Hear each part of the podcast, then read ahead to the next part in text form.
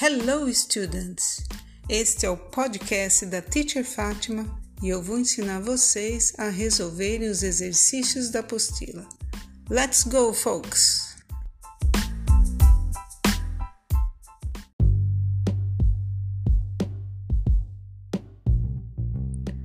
Abra uma apostila na página 43. Nós temos lá exercício número 2, Observe and Answer ou seja, observe e responda. Vamos ver o exemplo das três cenouras. Temos a seguinte pergunta: How many carrots can you see? Quantas cenouras você consegue ver? E temos a seguinte resposta: I can see three carrots.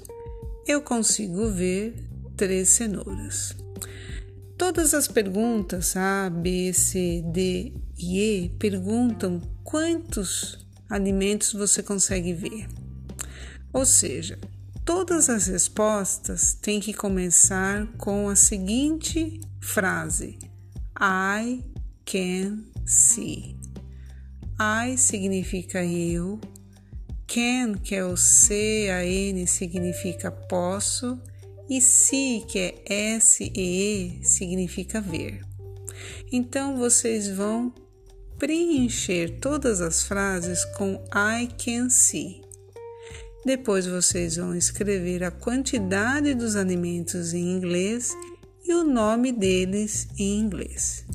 Vejam que a apostila, em algumas respostas, ela já deu o começo, vocês só vão preencher com as informações que estão faltando, ok? Vocês vão tentar fazer isso com a letra A, B, C, D e E, ok? É, ali no finalzinho, nós temos alguns exemplos de plurais. Vejam que na número 1, um, onion, cebola, o plural onions significa cebolas. Carrot, cenoura. O plural carrots significa cenouras. Tomem cuidado com a palavra tomato e potato. Tomato é tomate, o plural é tomatoes. Tem que acrescentar um E e um S. A palavra potato é batata e o plural é potatoes, batatas também tem que acrescentar um E e um S, ok?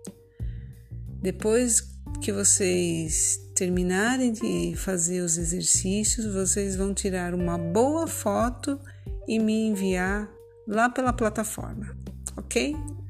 Beijo para todos vocês.